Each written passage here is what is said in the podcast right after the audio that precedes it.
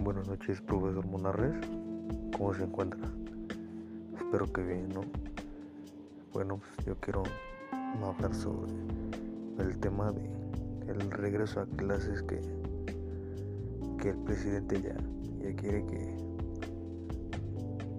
que regresemos a, a clases lo más pronto posible.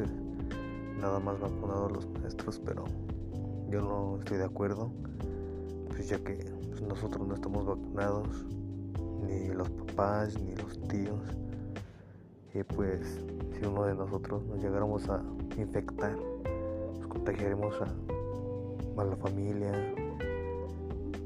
o si nuestros amigos nos, nos infectan a nosotros con estas nuevas mutaciones de coronavirus, pues pienso que sería un problema bastante grande.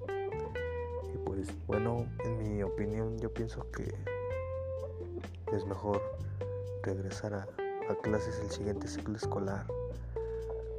Este con más calma, si ya dejamos pasar un año de clases virtuales, pues, podemos esperar un poquito más. Pero bueno, ese es mi, punto de vista. Que tengan una noche, profesor.